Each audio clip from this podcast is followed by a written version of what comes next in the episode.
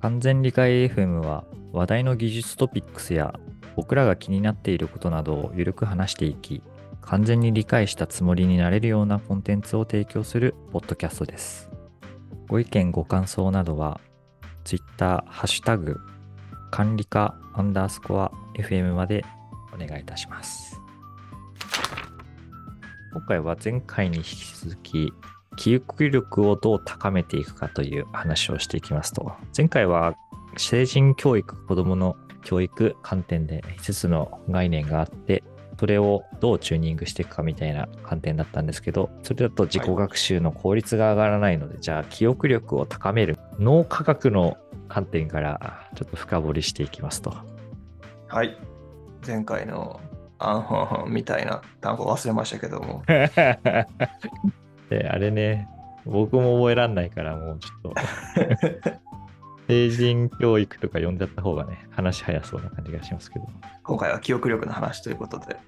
はい。記憶力といっても、実は種類があるよというところが結構大きなポイントで、うん記憶にも種類が大きく分けて2つあると。ほ短期記憶と呼ばれるもの。まあ学習してその内容を覚えてから、まあ数時間ぐらいで揮発したりしてしまうものを、まあ短期記憶と呼んでいますと。う。うんうん。例えば、今から4桁の数字を言うんで覚えておいてくださいと言われて、うんまあ、一応必死に記憶はするんだけど、それを明日聞かれても多分覚えてないみたいなね。覚えてないわ。そういう学習段階から数時間で揮発してしまうものについては短期記憶と呼んでいますと。ただ、これだと学習した内容を覚えてられないんで、有意義な内容。例えば、登壇内容とかも分かりやすく、こう聞いてるときには、ほう、すげえ、これすげえわって思うんだけど、こう数時間経ってね、何聞いてきたとか、何覚えてきたって言われても意外と覚えてないみたいなね。うんうんうん。ことは往々にしてあると思うんで、これをいかに次話す長期記憶ってものに変換していくかっていうのが非常に重要ですよと。うん長期記憶っていうものは学習から1日ないしそれ以上の障害保持に当たるぐらいの長期間を記憶できるものを長期記憶と呼んでいますと。基本的に学習してから1日まあ1ヶ月ぐらい覚えておけるのが一般的な長期記憶なんですけど、それが生涯の記憶となる場合は、分類は長期記憶の中にあるんですけど、遠隔記憶みたいなものに変換されていくっていう。遠隔記憶。はい。これね、脳の話になるんで、若干ややこしくはなるんですけど、記憶って脳のどこに蓄えられるかって知ってました？知らない。記憶は覚えた時に電気信号として脳に伝わって海馬っていう領域にストックされますとあ聞いたことあるその言葉。はい。いわゆるシナプスとかがあるね部分にシナなりますプスね。はいはいはいはい。目に入ってきたものとか五感で捉えたものを一旦電気信号としてこうバッと海馬側に伝えていって海馬がそれを保持できるようないわゆるメモリの領域を確保するような状態ですねうん。ただし、そのメモリにアクセスが来ないなってなると、そのメモリは死滅していきますと。うんうん。なんで細胞、記憶細胞がこう死んでいって、に二度とその領域にはアクセスができなくなると、まあ、揮発する状態になるんで、短期記憶っていうのはまさにこの状態ですね。一回目に入ってきて、瞬間的には脳にアクセスできる状態になってるんですけど、うん何かしらその細胞に刺激とかアクセスが来ないと、まあ、消失してしまうっていうのが短期記憶の状態。うんで長期記憶っていうのはまだこの海馬にある状態なんですけど電気信号が来て、まあ、再度それにアクセスされる頻度が大きいとその細胞が生き続けるというか残り続けるんでまたアクセスした際にちゃんと引っ張り出せる情報になっていると。うんうん。これが長期記憶の状態ですと。ただ、長期記憶も変な話、1年間またアクセスがされないと、これはいらないやつだみたいな形で忘れていったりとか、うん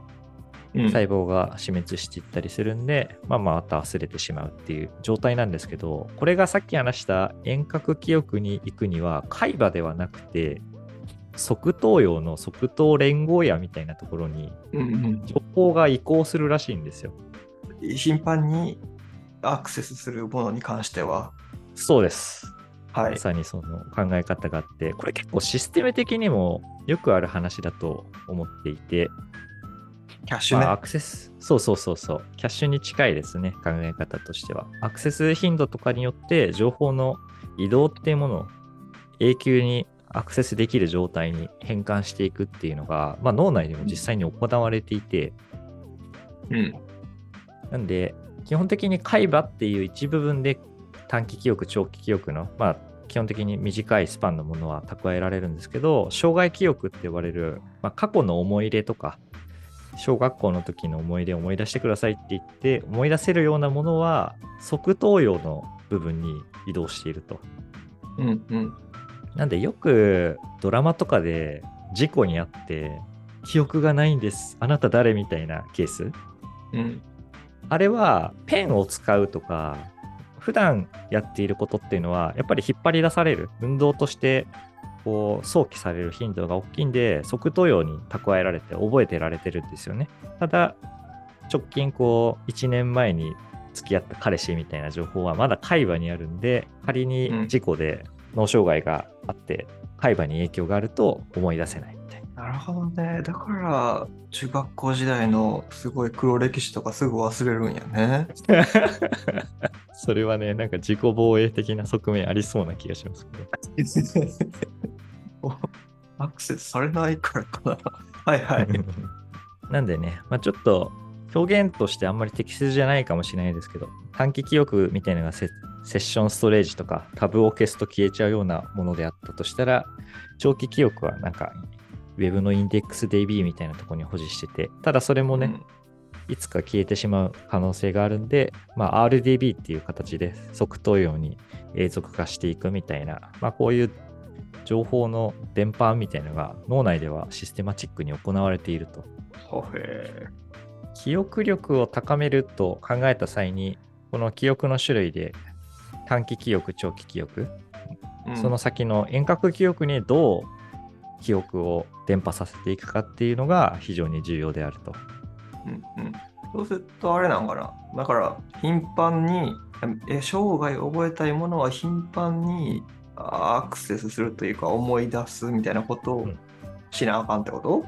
そうですね。一番わかりやすい例はその話がありますと。で、それで言うと、学習曲線って聞いたことあります？えなんかあるけどよく分かってないかも。はいはい。学習曲線っていうのは、要は学んだ時間を横軸に、で、覚えてられるボリューム、スピード、うんみたいなのを縦軸に取るのかな。で、それで考えたときに、まあ、1日、覚えてから1日経った、2日経ったみたいな時間軸が進んでいくうちに、どんどん忘却される確率とかが上がってくるんで、最初は1日おきに思い出すんだけど、その後は3週間おきとかで覚えさ出してみたいな、そうすると長期記憶に定着するっていう成功率が上がっていくんですよね。うんうんだから毎日毎日を思い出した方がいいっていうのは、あくまで学習してから短い間はそうなんだけど、徐々に徐々に脳の中にストックがされる状態になったら、また間を空けて思い出せば、徐々に遠隔記憶の方とかに移行していくって成功率が上がっていくと。うん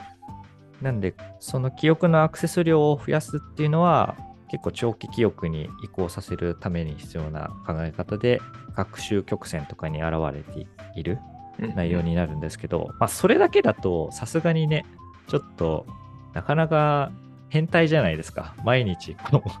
トイレにコードの内容が書いてあるとかさ、ちょっと気持ち悪い。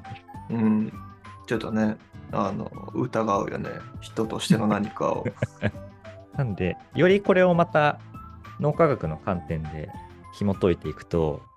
アクセスが多いのは確かに必要な要素の一つではあるんですけど、脳としてはどういうことが起きているかというと、記憶が想起されると、タンパク質の合成みたいなのが行われて、まあ、さらに記憶が強くなっていく。ちょっと遺伝子的な部分で変化が起きているんで、まあ、記憶として長期記憶に変化されているというのがありますと。ちょっと怖いのが、実験ラットの話があって、そいつにその脳のタンパク質合成を抑制する注射を起こすと記憶力が低下するっていうのが、まあ、本当に実証されているんですよね。怖い。人で起きたらだったら余計怖い。本当にね。ちょっとこういう話すごい、おおってなるけど。まあでも実際にそこが実証されていて、ある程度その要因がはっきりしているんで、まあ、なんかそのタンパク質合成をいかに効率的に行わせるか、それを阻害させないかっていうのが非常に重要であると。うん。で、もうね、これを、ここから先はかなり、なんか伊藤家の食卓みたいな話になるんですけど、懐かしい。記憶力を高める場合は、基本的に睡眠が重要であると。よく寝ないと、こう物忘れが激しくなるみたいなのは、なんとなくイメージつくと思うんですけど、これがどういう理屈かというと、実は寝てる時って、起きてる時の情報が脳内でリプレイされていると。はい。なので、夢で時々昔の情景が出てくるとかいう体験ないですか？ありますね。うん黒歴史とか。あれは実はリプレイが行われていると。なんで、そのリプレイが行われるってことは、意識してはないですけど、睡眠中に記憶のアクセスの頻度が上がっていて、それによって記憶が長期記憶化しているっていう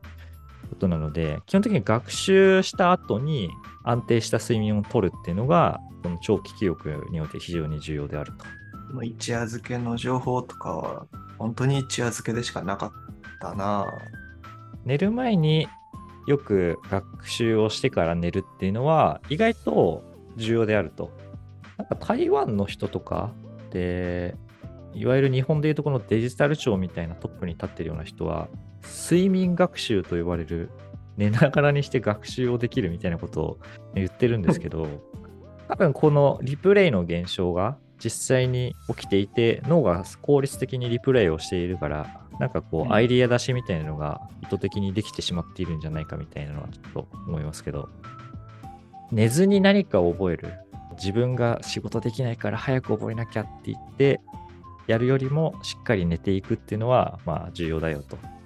うん。次に脳にあるさっき話した長期記憶の先にある遠隔記憶というもの、はい。側頭葉っていう海馬とはまた別の部分にあるよという話をしたんですけどこの側頭葉って五感とか学習する時にも話してたモチベーションとかその内容を前向きに捉えている、逆にこう恐怖に感じているみたいな部分と非常に結びつきが強い脳の器官になっていて、うん。五感だったり、モチベーションとか、まあ、心的な状態っていうのに働きかけた方が記憶が定着しやすいんですよね。うんうん。覚えるだけじゃなくて。そうですね。例えば、さっきの黒歴史の話じゃないですけど、中学校の時に非常に恥ずかしい思いをしたっていう、その心的な状態が強ければ強いほど、なぜか側頭葉の方に働きかけられるんで、遠隔記憶になりやすいとか、うん。二度と忘れられないトラウマとかことね。うんそうです、そうです。PTSD になる人とかも基本的に恐怖の体験が強すぎて、まあ、ここに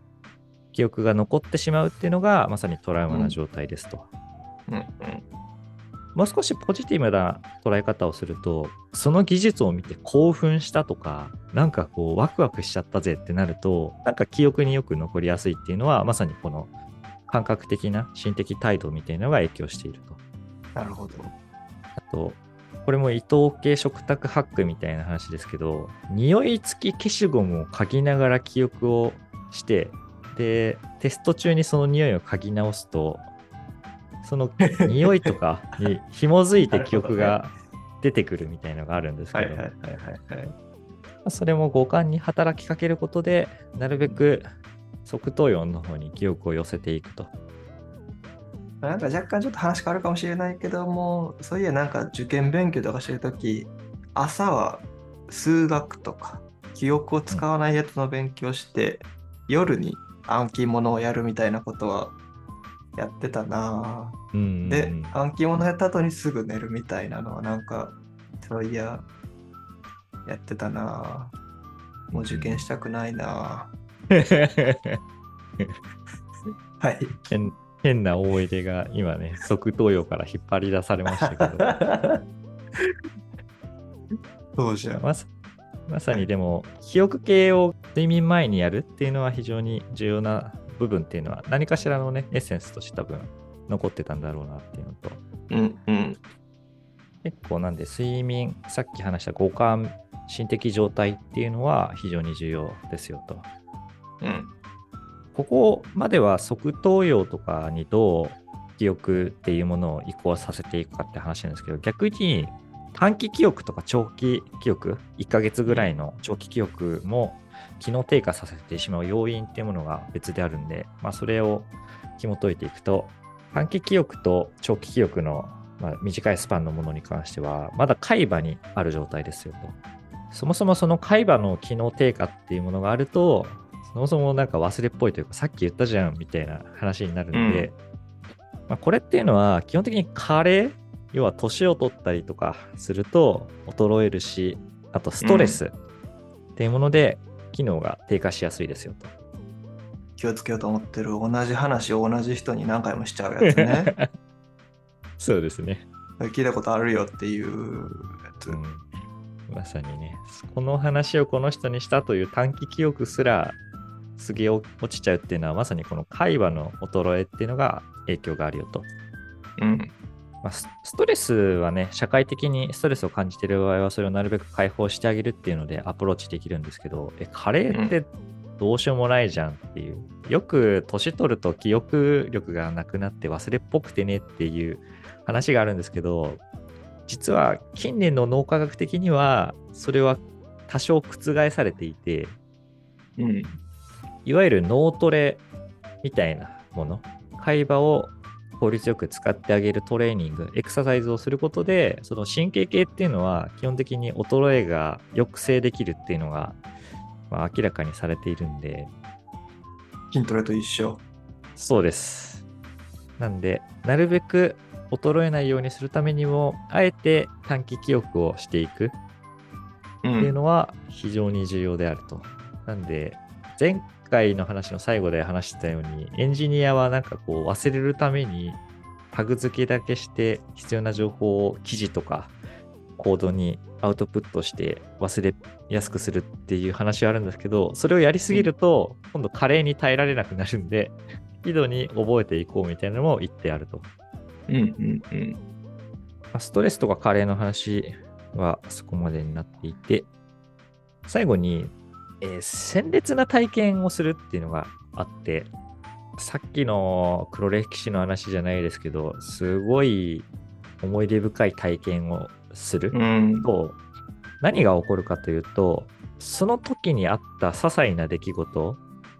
例えば恥ずかしい思いをした時角っこに座ってたのはあの人だみたいなどうでもいい情報まで一緒に長期記憶に保持されるっていうものがありますと。はいはいはいはい。あるあるあるある。中学校のサッカー部入って一番怖い先輩の顔面にボールぶつけた時に友人のその時の顔とか覚えてるわ普通に。すごい。す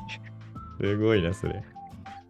なんでね、脳のちょっとバグなんじゃないかって個人的には思いますけど、まあでもそういう鮮烈な体験をすると、うん周辺情報とかが一気に長期記憶に移行するというのがあるので、まあ、学習にこれを結びつけるのはなかなか難しいですけど、学習した後覚えておきたいなと思ったら、なんかめちゃくちゃ面白い変な体験をするとかね、まあ、意図せずものすごい勢いですっ転んでしまったとかがあると、なんか全体を通して覚えられるとかね、変な話だけど。やばいな。それ、それ実践してる人いるかもしれへんけども、すごいな、それ。まあね、脳としてはでも、多分体験の一部を切り取るんじゃなくて、まあ、全体としてストックしていくっていう性質があるよというのが、結構非常に面白い内容だなと思ったので、取り上げましたと。うんうん。確かになんかその、まあ、開発、お仕事の話だけども、開発とかしててさ、こう、頻度が高いやつと、頻度が低いものとかがあって、うん。例えばなんか CI 周りとかはさ、一度構築してしまえば、結構その後って放置しがちで、うん。で、久しぶりに GitHub Actions 触るかってなって、あれどうやって書くんやっけなみたいな時が頻繁にね、起きてくると、こう、触る頻度はそんな高くないんやけども、覚えるよね。覚えるというか、うんこう、頻繁にアクセスするからか、覚えてく気はするなっていうんううん実体験。そうですね。割と同意できる部分で。なんか似たような話で、こう苦戦した内容ほど割と覚えているみたいな。はいはいはいはい。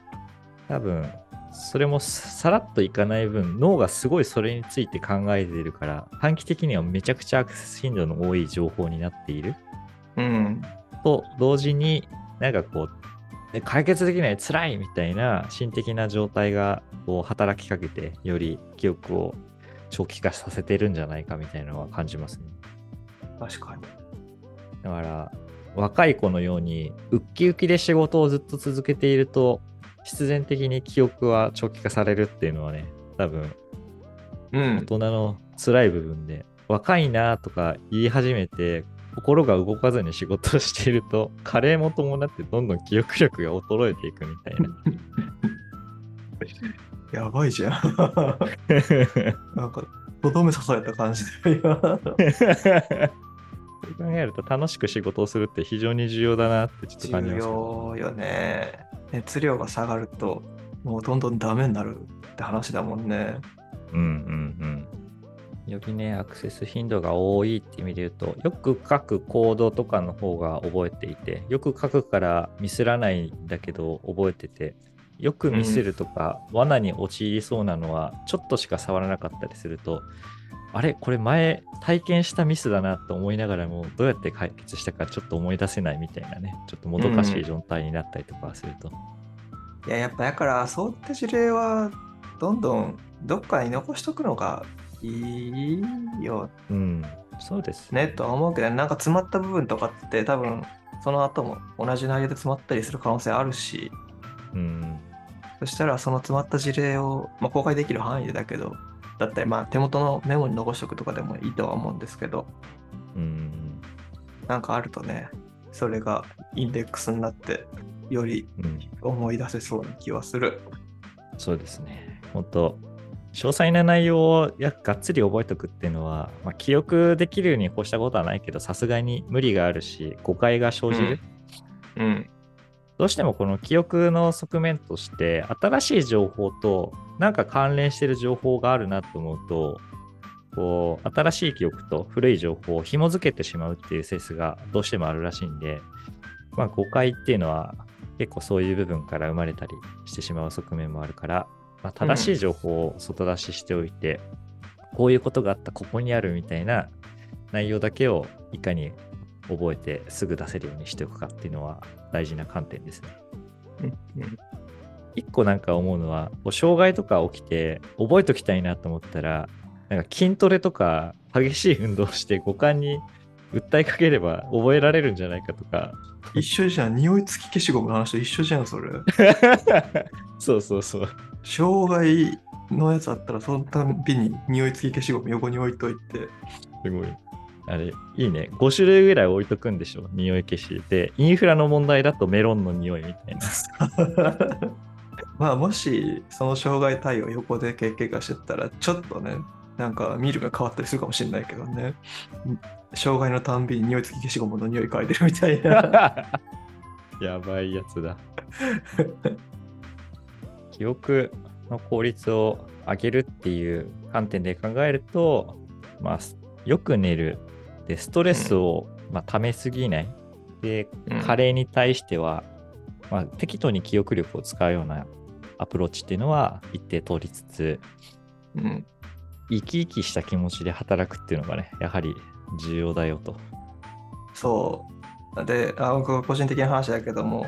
ゴーランをね、久しく書かなくなっちゃったから、やばいな。長期記憶から抜けてる気がするなっていううん。の話だ。うんうん、久々に触る言語とかはね、その言語の触り心地というのと感覚が結びついてたら多分思い出せるのかもしれないけど、案外ね、やっぱ詳細には思い出せなかったりするから、まあこれだけだと、ゴーランの特徴でもあるかもしれないけど、シンプルやしね。記述、構文がゴーランの場合は。うん、確かにね。なんか癖があって書きづれとか、何これ、すごい短縮して書けるな、みたいなうん感覚がある構文が多いとね、割と覚えやすかったり、僕も Python とか書いてて、なんかこう配列操作の書き方が他の言語にはないような書き方をよくするんですけど、なんかそういうのはやっぱ鮮烈に覚えてるんで、未だにパッと書けるんですけど、Go はもう他の言語系でもあるようなシンプルな内容が多いから、いざね、書けって言われると、急に、あれ ?if 文、あ、カッコいらないんだ、みたいな 部分とかがね、すごい引っかかったりすると。まあ、たただ、それがね、逆に、それやからよ読みやすいとかはあるかもしれない。久しぶりに読んでも多分なんか読める気はしていて、うんうんまあ、本当に読んで読めないかもしれないけど、感覚としては読める気がしていて、どういうコードか、わかんないやつはググって調べたら、全体どういう実装してるのかとかっていうのはキャッチアップできる気はする、今でも。それぐらいなんかシンプルな記法だったっていう1年前の記憶かな。うん今回は記憶力をどう高めていくかという話で、脳科学の観点から短期記憶、長期記憶、その先の遠隔記憶みたいな種類があって、じゃあそれをどうやって長期記憶とか遠隔記憶に移行していくかという、ちょっと方法論にもちょっと突っ込んだ話をしていましたと。はい。これでね、僕らも少し記憶力の高まったエンジニアになったんで、そうね。今日の学びとしては、とりあえず何か覚えたいことがあったら、匂い付き消しゴムの匂い嗅ぐっていう話かな。鮮烈な体験の中に匂い付き消しゴムがもう今日のポッドキャストとしては入ってしまったわけですね。だけど、それやりすぎると、鮮烈でも何でもない、ただ匂い嗅ぐ人になってしまう。確かにね。匂いもいつもの匂いだと覚えられなくなっちゃうとかいうジレンマはありそうですね。うんいやー確かにな。メロンの匂いとかで固定化しちゃうと、スーパー行ってメロンの匂い嗅いだら急に障害のことを思い出すとかちょっと嫌ですね。で、ちょっと心配しちゃうよ、多分横にいる人も。じゃあ、えー次回につなげたいと思いますけど、はい。次回は何か、那須さんの中であー、そうですね。全然、何も考えてなかった。ちょっと考えます。ちょっとそこら辺を楽しみにしつつ、はい。今回は終わりにしたいと思います。はーい。はい。また次回をお楽しみに。はい、また次回お楽しみに。